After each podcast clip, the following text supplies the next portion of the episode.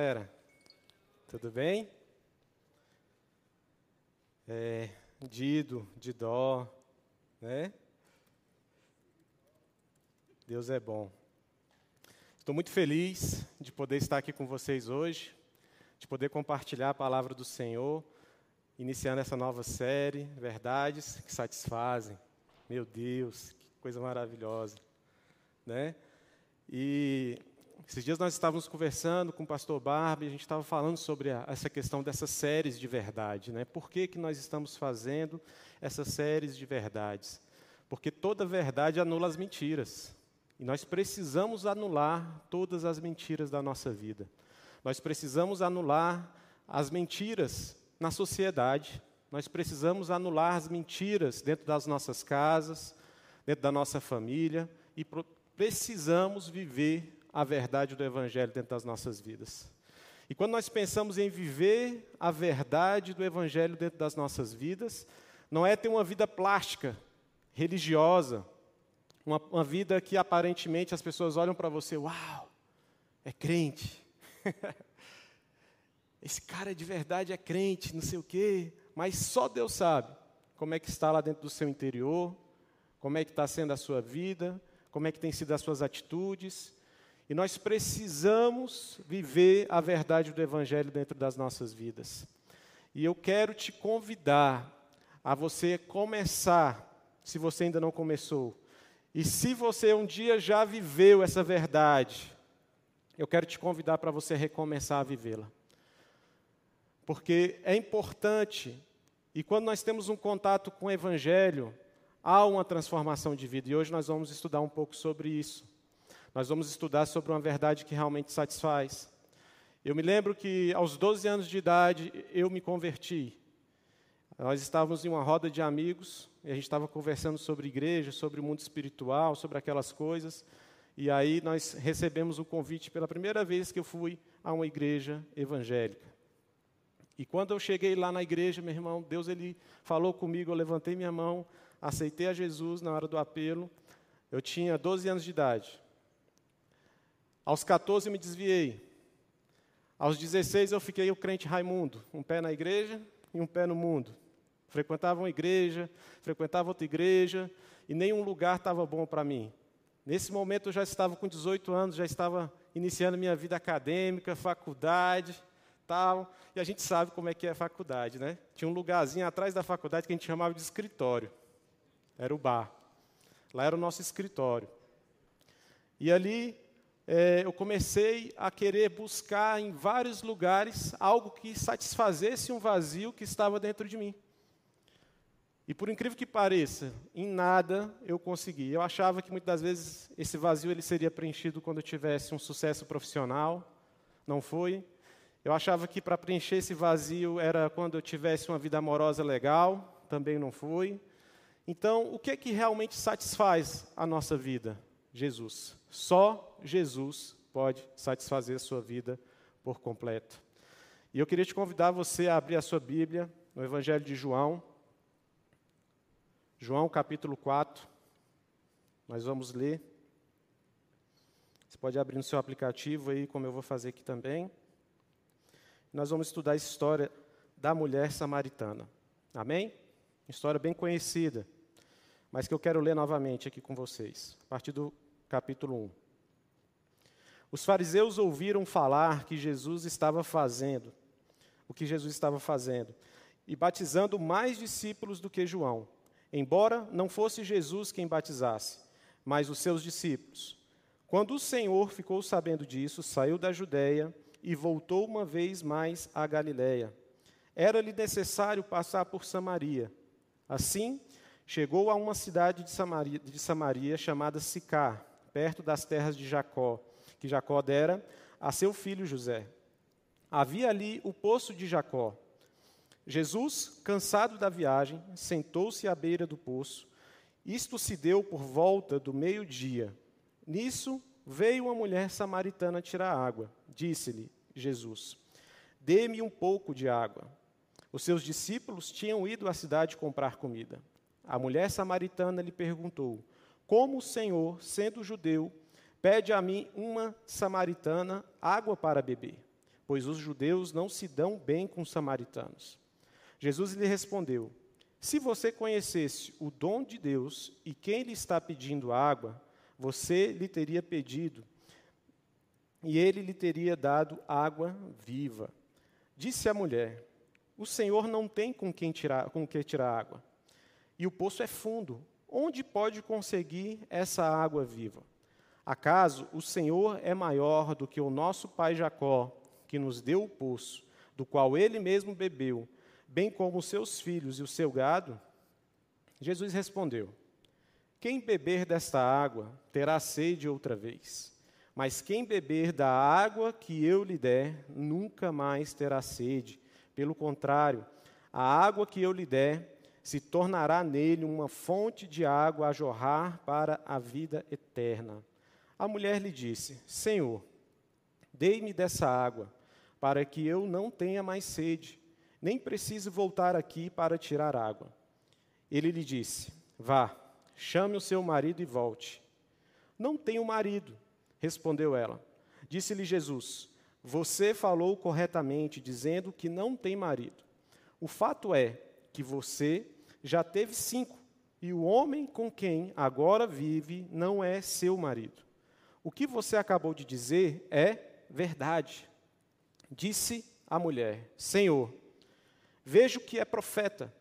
Nossos antepassados adoraram neste monte, mas vocês, judeus, dizem que Jerusalém é o lugar aonde deve adorar. Jesus declarou: Creia em mim, mulher. Está próxima a hora em que vocês não adorarão o Pai, nem neste monte, nem em Jerusalém. Vocês, samaritanos, adorarão o que não conhecem. Nós adoramos o que conhecemos, pois a salvação vem dos judeus. No entanto, está chegando a hora, e de fato já chegou, em que os verdadeiros adoradores adorarão o Pai em espírito e em verdade. São estes os adoradores que o Pai procura. Deus é espírito, e é necessário que os seus adoradores o adorem em espírito e em verdade. Disse a mulher: Eu sei que o Messias, chamado Cristo, está para vir. Quando ele vier, explicará tudo para nós. Então Jesus declarou: Eu sou o Messias, eu que estou falando com você. Naquele momento, os seus discípulos voltaram e ficaram surpresos ao encontrá-lo conversando com uma mulher. Mas ninguém perguntou: Que queres saber? Ou por que está conversando com ela? Então, deixando o seu cântaro, a mulher voltou à cidade e disse ao povo: Venham ver o homem que me disse tudo o que tenho feito. Será que ele não é o Cristo? Então saíram da cidade e foram para onde ele estava. Enquanto isso, os discípulos insistiam com ele: Mestre, come alguma coisa. Mas ele lhes disse: Tenho algo para comer que vocês não conhecem. Então os seus discípulos disseram uns aos outros: Será que alguém lhe trouxe comida? Disse Jesus: A minha comida é fazer a vontade daquele que me enviou e concluir a sua obra. Para iniciar essa série, eu gostaria que você frisasse esse último versículo, versículo 34. A minha comida é fazer a vontade daquele que me enviou e concluir a sua obra. A verdade que nos satisfaz é a vontade daquele que nos enviou. É essa verdade que nós precisamos procurar e que nós vamos falar sobre ela hoje. Aqui nós vemos um caso de salvação. Um caso de uma mulher que tinha a sua vida pecaminosa, que tinha a sua vida com seus desafios, com as suas dificuldades. Dá para ver que ela tinha um pouco de conhecimento religioso, que ela tinha um conhecimento um pouco. De, ela sabia que um dia o Messias viria, ela sabia da história de Jacó, ela tinha uma tradição, de certa forma, religiosa. Mas ela também tinha uma conduta, um hábito que não era tão legal.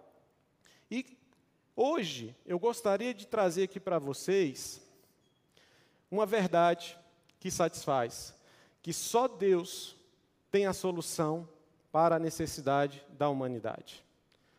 Você sabia que a necessidade da humanidade está limitada em Deus. Somente Deus pode trazer essa solução para a humanidade. E Jesus é o cara que sabe resolver problemas. Jesus é esse cara que consegue fazer uma leitura espiritual e ele consegue resolver os problemas que as pessoas trazem até ele. Deus vai resolver os problemas, as necessidades que você está colocando diante dele. E a missão de Jesus ela é muito simples, ela é muito objetiva.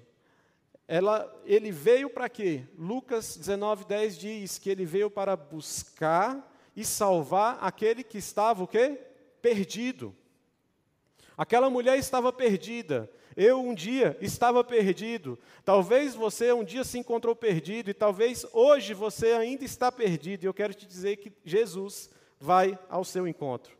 Jesus quer conduzir você para que você creia nele.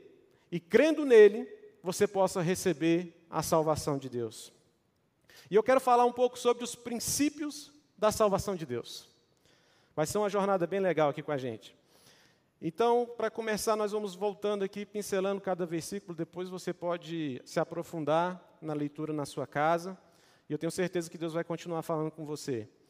E no versículo 4, nós podemos ver que a salvação é uma iniciativa divina.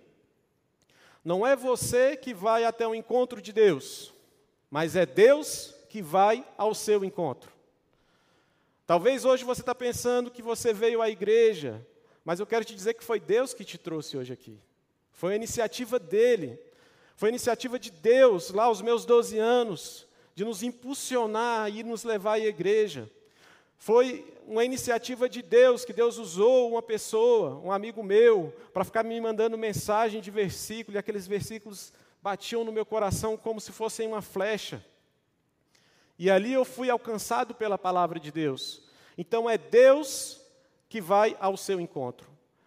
Eu quero te dizer que se você ainda não encontrou com Jesus, eu quero te dizer que Deus está à sua procura.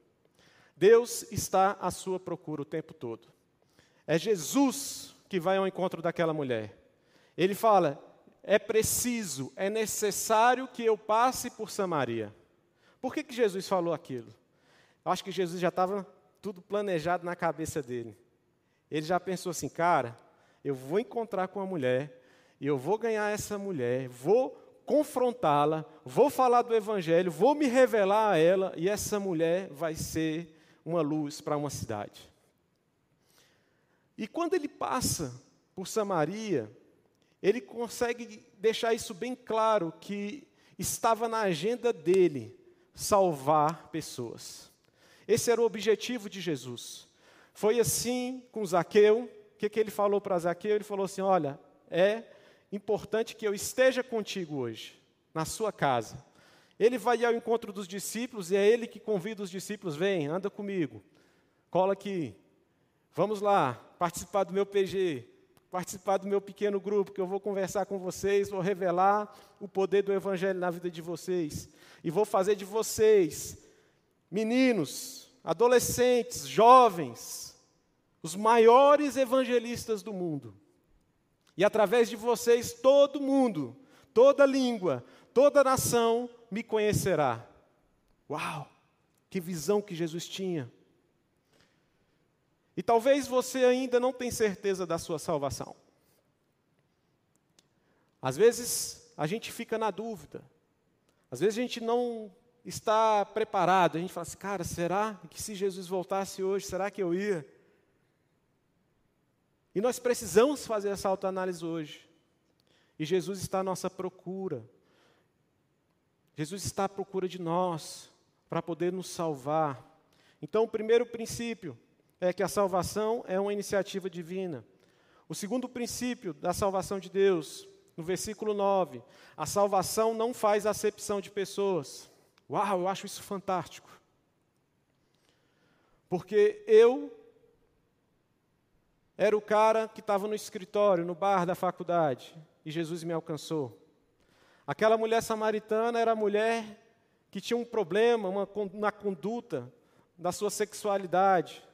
Ela era aquele tipo de mulher que, quando ela passava perto de outros homens casados, as mulheres escondiam seus maridos, né? Porque falavam: Meu Deus, lá vem a derrubadora de lares, a destruidora de lares. Em outras palavras, aquela mulher era uma mulher perdida. Era uma mulher que a sociedade rejeitava. Era por isso que ela foi lá ao meio-dia, que era o horário que ninguém ia buscar água. Aquela mulher, por onde que ela passava, as pessoas começavam: ah, tá lá, está tá passando. Olha, é ela, foi ela. As pessoas julgavam aquela mulher. E Jesus, velho, com aquele olhar de amor, ele senta cansado. A Bíblia fala, ressalta isso, que ele estava cansado. Ele sentou, ele olhou para aquela mulher. E isso aqui é uma lição muito importante para nós. Muitas das vezes, a correria do dia a dia, nosso dia é muito ativo, nós estamos cansados. Mas Jesus deixou uma lição aqui para nós: que mesmo cansado, há espaço para salvação, há espaço para alcançar vidas há espaço para liberar uma palavra de cura, para libertar uma pessoa. E Jesus olha para aquela mulher com um olhar totalmente diferente da ótica da sociedade. E ele se aproxima daquela mulher. E ele puxa assunto com ela. E ele começa a dialogar com ela. Então ele veio para aquele que estava perdido. Talvez hoje você fale assim, cara, para mim não tem mais jeito. Eu já tentei, eu já fui em várias igrejas, eu já me identifiquei com algumas, mas com outras não, mas eu tento me firmar no Evangelho, mas eu não consigo. Ei, Jesus é para você. É para você mesmo que está perdido. Ele veio foi para você que está perdido, que está talvez com a causa completamente difícil. Cara, uma coisa que me impressiona é quando Jesus está na cruz e há dois ladrões, cada um de um lado, e um zomba, e o outro tem a revelação, ele está arrependido, ele fala: Olha, nós fizemos por merecer por estar aqui, o reconhecimento do seu pecado. E Jesus, ele é misericordioso até na hora da morte, e ele salva até na hora da morte. Então eu quero te dizer que já, Deus já moveu, já iniciou uma iniciativa dos céus para poder te salvar. Já começou a obra já começou na sua vida. Talvez você ainda não consegue se ver firme, talvez você ainda não consegue se ver é, um cara evangélico, um cristão, um cara ativo, um cara santo, uma mulher santa. Mas eu quero te dizer que Deus já começou a plantar a semente lá dentro do seu coração. E essa semente vai germinar e um dia eu vou ver você aqui. Um dia eu vou te ver nas esquinas pregando o Evangelho. Um dia eu vou ver você falando do amor de Deus, daquilo que Deus fez na sua vida, para poder tocar outras vidas. Então Jesus, Ele quer te salvar. O terceiro princípio sobre a salvação é que a salvação é uma necessidade da alma que precisa ser satisfeita. Aqui é o checkmate. É uma necessidade que nós temos, que está lá dentro do nosso interior. Porque Deus, ele nos criou como seres eternos. Não era para nós experimentarmos a morte. Não era para nós experimentarmos a dor. E é por isso que todas as vezes que nós vamos a algum velório, você vê as pessoas inconsoladas, porque a morte não era para estar na nossa vida, no script da nossa história. Não era para estar. É a única certeza que nós temos mas é a única coisa que nós não, nunca vamos estar preparados para enfrentar. Porque Deus ele nos criou como seres eternos. Então a salvação é a necessidade dentro da nossa alma, porque nós queremos viver a eternidade. E nós não queremos viver a eternidade em qualquer lugar. Nós queremos viver uma eternidade na glória, no céu. Nós queremos entrar, meu irmão, pelas portas celestiais. Nós queremos adorar aquele que vive, aquele que reina. Porque não há nada igual como nós cantamos aqui, não há nada melhor, não há nada incomparável ao que adorar o Senhor, porque para isso nós fomos criados. E é por isso que o Senhor procura aqueles que adoram em espírito e em verdade. É por isso que quando você entra aqui dentro da igreja, que você fecha os teus olhos, que você levanta as suas mãos para os céus, você está cheio de problemas, você está cheio de dificuldade, dentro de você está cheio de dúvidas, de angústias, mas quando você adora ao Senhor, quando você louva Ele, meu irmão, você volta renovado. Você fica cheio da presença de Deus. É muito bom você dentro da sua casa, você coloca um louvor, você ouve uma pregação e você já sai mais animado, porque a palavra de Deus ela é vida, ela é alimento para as nossas vidas. Porque nós temos essa sede de salvação, nós temos uma necessidade dentro de nós. Quantas pessoas vocês conhecem que possuem tantas coisas e são infelizes? E quantas pessoas você conhece que às vezes não tem nada, mas tem alegria no coração? Eu me lembro de um amigo que morava, meu irmão, numa cidadezinha do interior, lá onde o vento faz a curva. Lá onde Judas perdeu a bota. E às vezes você entrava na casa dele assim, você via que era uma casa simples, um chão de terra batido, mas o sorriso estava aqui, ele louvando ao Senhor, cantando ao Senhor, profetizando, pregando o Evangelho, porque é essa a verdade que satisfaz. Não é você procurar resolver os seus próprios problemas, mas é você entender o reino invertido, onde que você, fazendo pelo outro, você se satisfaz mais do que fazendo por você. E é por isso que Jesus, mesmo cansado, quis alcançar aquela mulher. Encontrar com Jesus é ter satisfação plena da minha sede e da minha fome espiritual. Existe uma fome, existe uma sede espiritual dentro de você que só será saciada através de Jesus. Se alguém tem sede, venha a mim e beba. Jesus ele é direto. Ele não manda ir buscar na fonte. Ele não manda trazer outro tipo de água. Ele fala: não, é vinde a mim. Não é vinde a, a um templo, não é vinde a outro lugar, é ir ao encontro de quem? De Jesus. Nós precisamos ir ao encontro dele. Se nós queremos saciar a sede que está dentro de nós. Ei, eu quero te dizer hoje: se você hoje veio a este lugar com sede, venha até Jesus, porque Ele está aqui. E Ele vai te dar uma água que você nunca mais terá sede. O quarto princípio sobre a salvação de Deus está no versículo 19 que a salvação ela é recebida pela fé. É preciso ter fé. É preciso crer em Jesus. Não é simplesmente saber quem ele é. Não é simplesmente saber qual foi a sua história, mas é realmente crer em Jesus. Foi crendo em Jesus que Estevão, mesmo sendo apedrejado, ele olhava para o céu e ele via a glória de Deus. Essa sede que Estevão estava sendo saciado, aos olhos do, do mundo, aos olhos dos homens, Estevão estava morrendo. Aos olhos de Deus, ele estava fazendo aquilo por amor ao Evangelho e ele sabia que aquele dali tinha um preço, ele sabia que a salvação ela vinha pela fé. Então ele cria nas coisas que não se viam. O que, que é a fé? É você acreditar. E a Bíblia fala isso: bem-aventurados aqueles que viram aqueles que tiveram a oportunidade de estar ali ao lado de Jesus, mas mais bem-aventurado ainda é aqueles que simplesmente creem no poder do nome desse Deus que veio, que nos salvou, que pagou um preço por nós e hoje nós podemos ter a vida eterna através dele. E como é que essa fé ela é produzida? É através do quê? Da palavra. É através da palavra de Deus.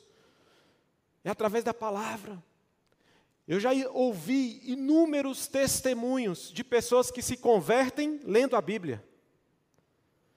Eu me lembro de um, um, testemunho de um chinês que ele estava doente e ele falou assim: Cara, eu vou ler a Bíblia. E ele começou a ler a Bíblia toda. E quando ele terminou de ler a Bíblia, ele estava curado. E ele falou assim: Uau, eu agora eu quero escrever toda ela. E ele começou a, a transcrever a Bíblia toda e ele teve um encontro genuíno com Jesus. Então a fé, ela é produzida através da palavra de Deus. É através da palavra do Senhor. Muito obrigado. Jesus mata a sede, mas a água também é boa, né? Obrigado, Daniel. Deus te abençoe. Então a verdadeira fé, ela vai ser produzida pela palavra de Deus. É por isso que tem muito crente fraco. Porque não está afirmada aonde? na palavra.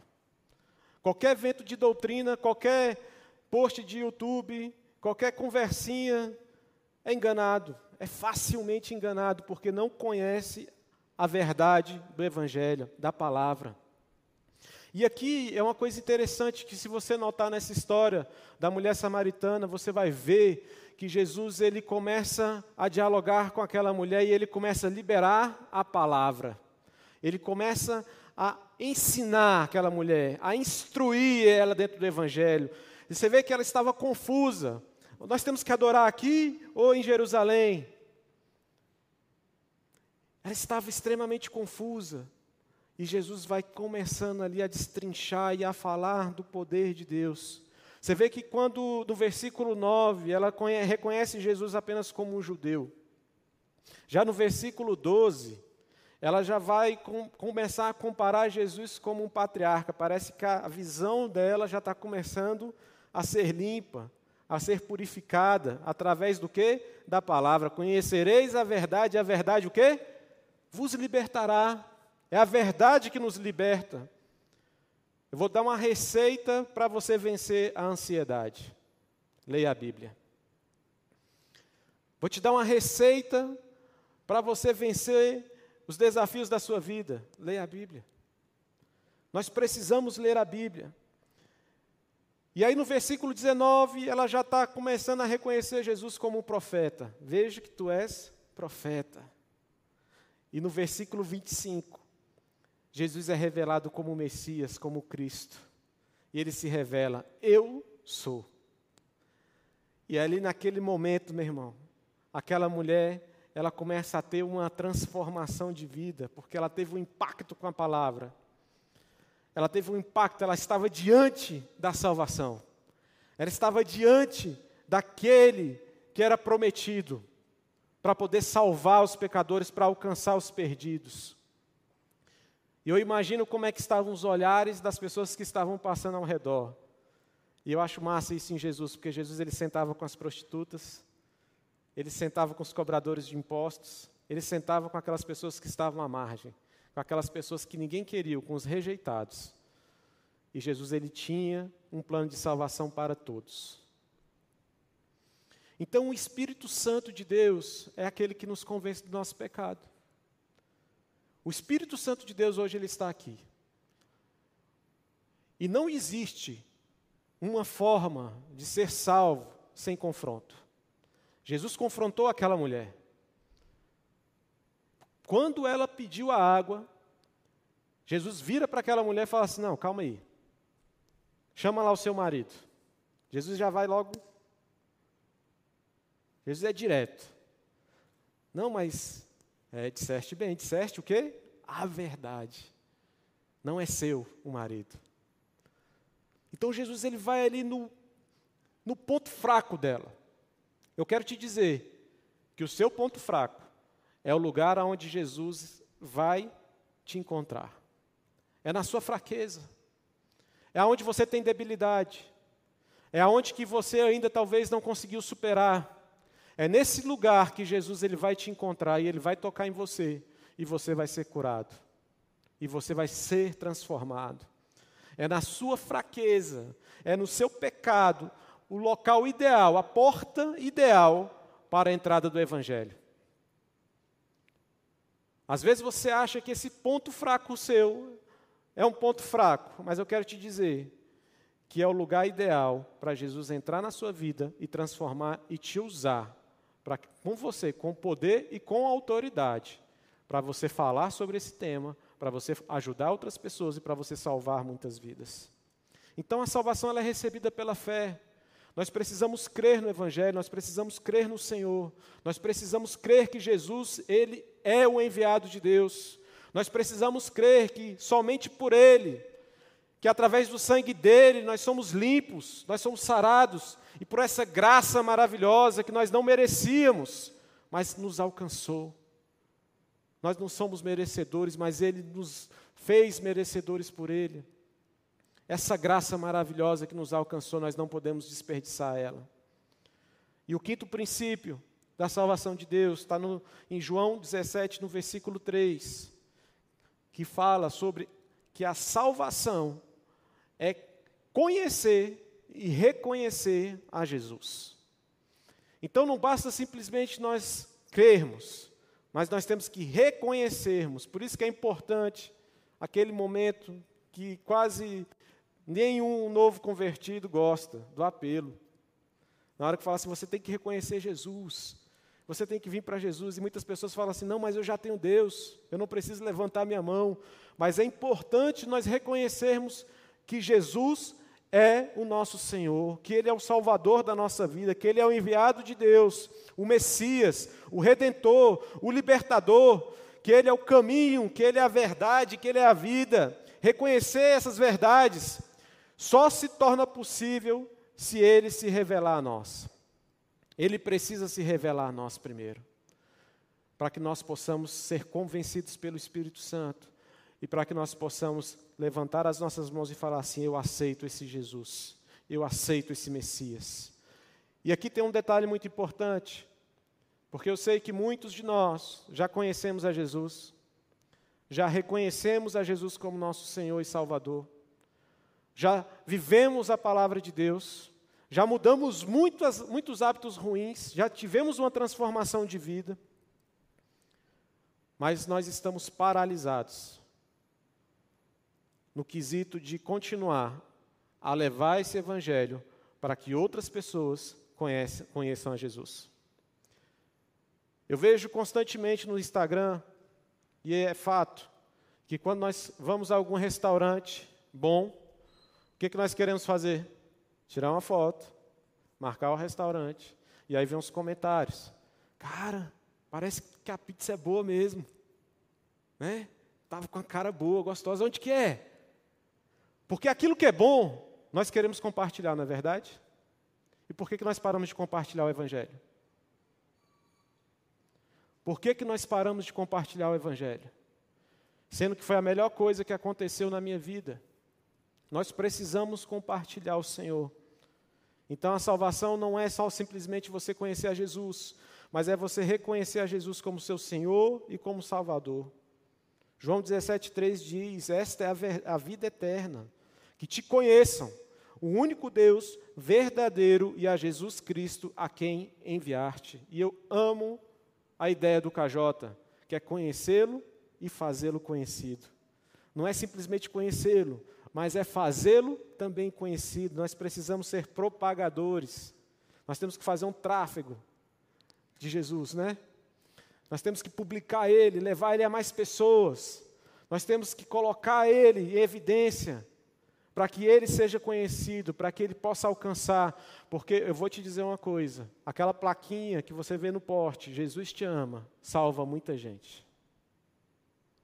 Parece uma coisa piegas, mas salva muita gente. Um Jesus te ama. Às vezes você vê um cara meio louco lá. Eu me lembro que na rodoviária tinha um cara que ficava com a faixa. Deus tem uma palavra para você. Aquele dali salva a gente. A irmãzinha do coque, que está entregando um folhetinho. Cara, é uma atitude. Nós precisamos ter atitude para poder propagar o Evangelho. Precisamos disso.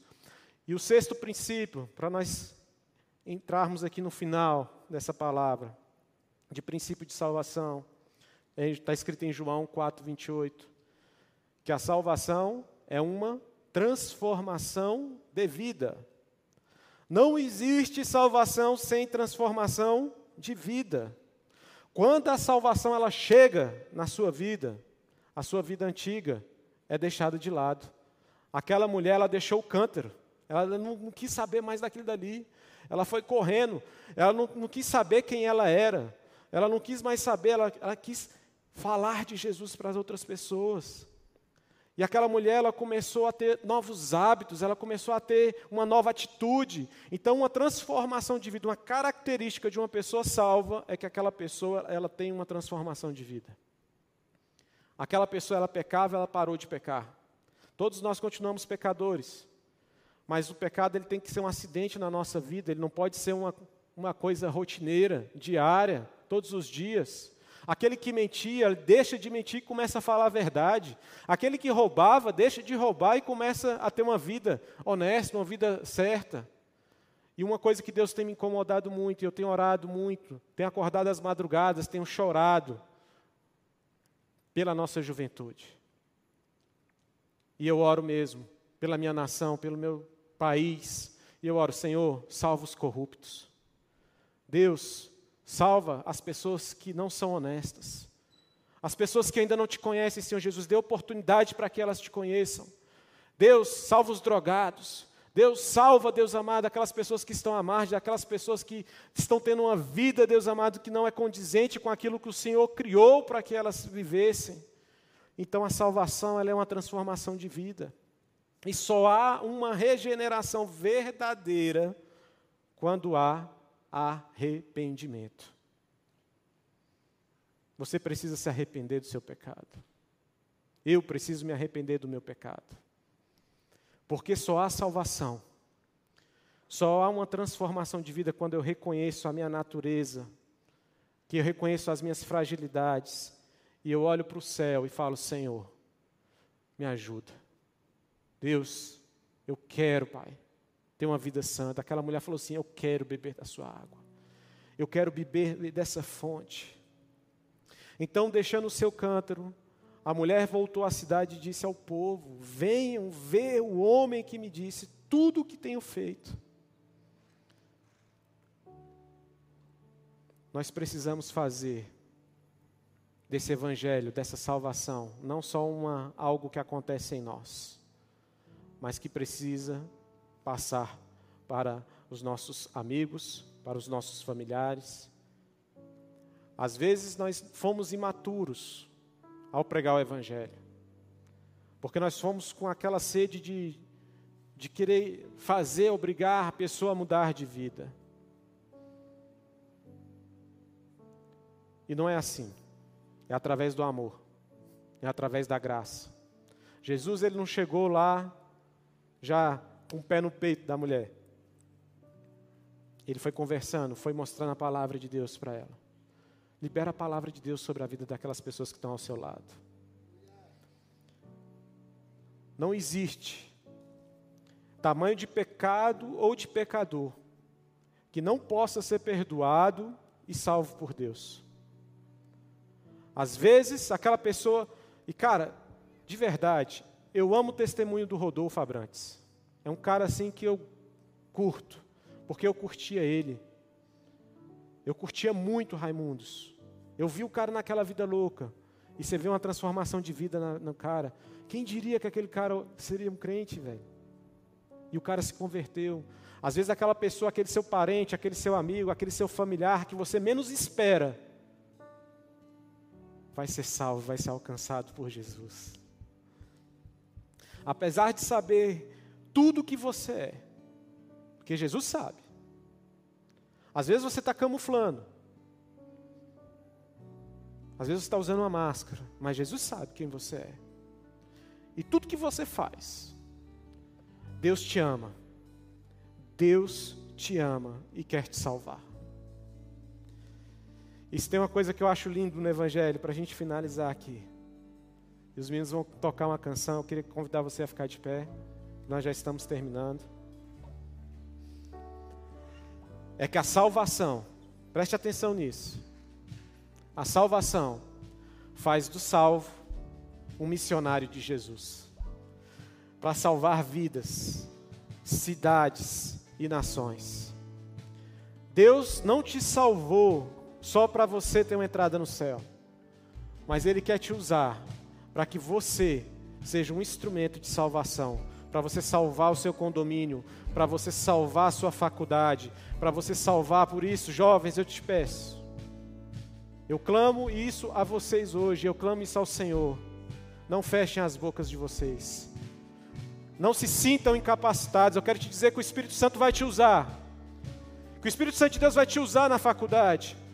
Eu me lembro que eu, que estava lá no escritório bebendo junto com os meus amigos, quando Jesus veio ao meu encontro e eu fui salvo.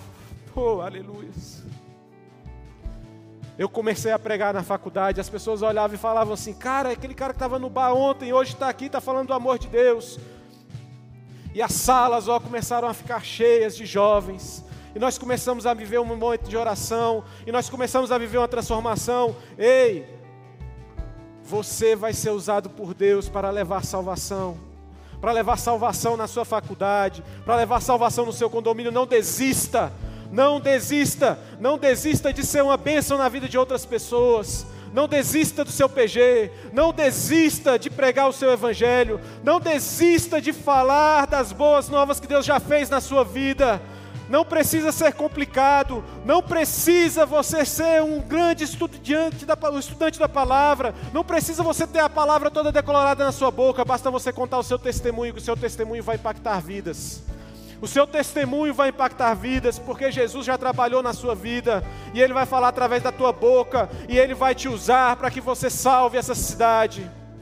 E eu quero te convidar nesse momento para nós orarmos por essa cidade, para nós orarmos pelos jovens pelos jovens que nesse momento, sabadão, à noite, meu irmão, estão arrumando os esquemas, estão saindo das suas casas, predestinados, pensando em que vão fazer essa noite. Alguns já estão planejando coisas maléficas, coisas más no seu coração, e nós vamos orar por esses jovens agora. Espírito Santo de Deus, Pai amado, eu oro pela juventude de Águas Claras. Deus, eu oro por cada jovem, Deus amado, que já colocou a sua roupa para ir para uma festa. Deus amado, eu te peço, Deus amado, que o Senhor venha ao encontro dele, assim como o Senhor veio ao meu encontro, Deus. Quantas vezes, Deus, eu estava em festas e o Senhor falava ao meu ouvido. Espírito Santo de Deus, eu te peço, Deus, que o Senhor alcance cada perdido, cada pessoa, Deus amado, que está afundada nas drogas, que está afundada na depressão, que está afundada, Deus amado, em tantos problemas que essa sociedade, Deus amado, ofereceu a ele. Pai amado, que essas pessoas, Deus amado, venham te conhecer. Usa-nos, ó Deus, eis-me aqui, Senhor. Eis-me aqui, Senhor. Deus amado, usa-me, Deus amado, aonde eu estiver. Usa-me no meu trabalho. Usa-me, Deus amado, na minha igreja. Usa-me, Deus amado, dentro das universidades. Deus amado, nas esquinas, em qualquer lugar, nas praças, Deus amado, para que nós possamos ser, Deus amado, instrumentos de cura sobre essa nação. Faça de mim, Deus amado, um missionário nessa nação. Faça de mim, Deus amado, uma resposta, Deus amado, para a minha geração. Faça de mim, Deus amado, uma resposta para a minha família. E alcança, Deus amado, aqueles que estão perdidos. Deus, se há alguém aqui hoje, Deus perdido, Deus, que o Senhor possa encontrá-lo. Deus amado, que o Senhor possa derramar a tua água. Que o Senhor possa, Deus amado, convencê-lo, Deus amado, que o Senhor é a solução, Deus amado, para os seus problemas. Mas salva, Deus amado, salva essa geração. Deus, nós sabemos, Deus, que é chegado, Deus amado, o fim dos tempos, que a sua vinda está próxima, Senhor. Deus amado, e que os campos estão prontos para serem colhidos, Deus. Por isso, Deus amado, levanta, Deus amado, Levanta pessoas, Deus amado, para colher, Deus amado, as sementes que já foram plantadas pelas orações de vós, de mãe, de pai. Espírito Santo de Deus nos usa, Deus amado, nessa geração para salvar vidas, para salvar vidas, Deus, para levar uma verdade que satisfaz, uma verdade que satisfaz as nossas almas, em nome de Jesus. Aleluias. Aleluias.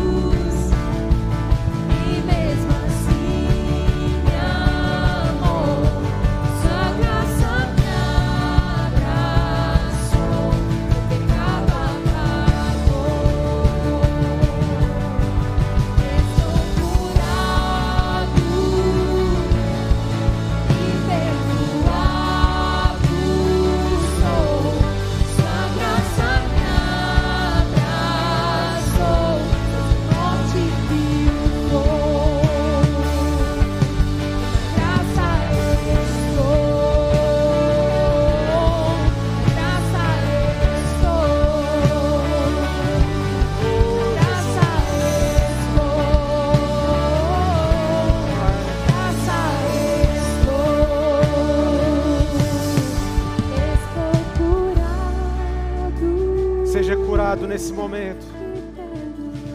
Seja perdoado neste momento. Jesus veio ao seu encontro. Ele quer apagar o seu tempo de pecado. Não importa o que você já fez, o que você está fazendo. Deus, Ele quer transformar a sua vida. Ele quer tirar toda a angústia que está dentro do seu coração. E Ele quer te dar um coração renovado. Um coração renovado. Receba hoje, nessa noite, um coração renovado por Jesus. Um coração limpo. E eu quero te dizer que Jesus é a solução para a sua vida. Talvez você veio aqui essa noite perdido, não só afastado dos caminhos do Senhor, mas afastado do teu chamado. Hoje eu quero liberar uma palavra sobre a sua vida, para que você volte a fazer aquilo que Deus chamou você para fazer. Deus, Ele veio não só para aqueles que estão perdidos, sem salvação, mas Ele também veio para aqueles que estão perdidos no seu chamado. E Ele quer te tocar porque Ele tocou em Pedro, Ele tocou em Paulo, Ele tocou em pessoas que estavam com o seu chamado perdido, que estavam com a sua visão deturpada, que estavam fazendo o errado, achando que estavam fazendo o que estava certo. Hoje, Deus quer te convidar para você voltar a fazer aquilo que Ele te chamou para você fazer, para você ser um instrumento de Deus sobre essa geração, você é parte dessa geração e Deus quer te usar com autoridade, com poder, com unção, para você salvar vidas, para você orar pelos enfermos. Deus te chamou e hoje eu quero fazer um apelo sobre a sua vida. Se você estava perdido no seu chamado, se você estava perdido no Evangelho, eu quero que você levante a sua mão. Eu quero que você venha aqui à frente, que nós vamos orar por vocês. Deus vai levantar uma geração. Deus vai levantar uma geração que não terá medo de falar do Evangelho do Senhor. Deus vai ressuscitar chamados. Deus vai ressuscitar pessoas com sede, com fome, com vontade de fazer o Evangelho do Senhor conhecido. Deus vai levantar pessoas como aquela mulher samaritana que estava cheia de pecado, mas que foi até a sua cidade e ganhou uma cidade para Jesus. Uma mulher ganhou uma cidade para Jesus, uma pecadora ganhou uma cidade para Jesus. Imagina o que Deus pode fazer através de você. Deus te escolheu, Deus te escolheu, Deus te escolheu. Deus vai derramar sobre você unção, poder, autoridade, para que você possa cumprir com o seu chamado. Oh Espírito Santo de Deus. Se você estava afastado dos caminhos do Senhor, você que está em casa, você que está assistindo essa ministração através do YouTube, eu quero que você também faça um sinal ao Senhor, porque Deus te chamou, Deus te escolheu e Deus vai cumprir com o propósito na sua vida. Hoje é dia de restauração, hoje é dia de restauração de chamado. Jesus está aqui e Jesus vai tocar na sua vida. Se você era perdido como aquela mulher, se você estava tendo uma vida de pecado, ei, a solução para você também. E Jesus também quer ter um encontro contigo. E que você também possa fazer um sinal de fé aonde você estiver. Talvez você tenha vergonha de levantar a sua mão, talvez você tenha vergonha de vir aqui à frente. Simplesmente colocar a mão no seu coração mas Deus está começando a trabalhar no seu coração e eu tenho certeza que Deus vai completar a obra. E nós vamos orar nesse momento. Espírito Santo de Deus, Jesus, nós te amamos. Nós somos gratos, Deus, pelaquilo que o Senhor fez na nossa vida. Deus amado, e as mentiras, Deus amado, as mentiras tentaram, Deus amado, nos sufocar. Tentaram sufocar as sementes, Deus amado, que foram plantadas. Mas hoje, Senhor Deus amado, eu declaro que essas pessoas são terras férteis, que essas pessoas são terras boas. Deus amado, e que o Evangelho crescerá sobre a vida delas, e que o Senhor visitará, Deus amado, a vida delas, Deus amado, com poder, com unção, com autoridade, com a palavra, Deus amado, para continuar para fazer, Deus amado, aquilo que eles foram chamados para fazer, seja nas artes, seja no discipulado, seja no evangelismo, seja, Deus amado, em qualquer área, Deus amado, que eles estejam plantados. Usa os teus filhos, Deus amado, usa eles através das suas profissões, usa eles, Deus amado, levanta jovens sedentos, Deus amado, Pai amado, com vontade, Deus amado, com sede, Deus amado, de fazer a diferença nessa geração. Deus amado, que o Senhor, Deus amado, venha usá-los poderosamente, em nome de Jesus. Eis-nos aqui, Senhor. Eis-me aqui, Senhor. Eis-me aqui, Senhor.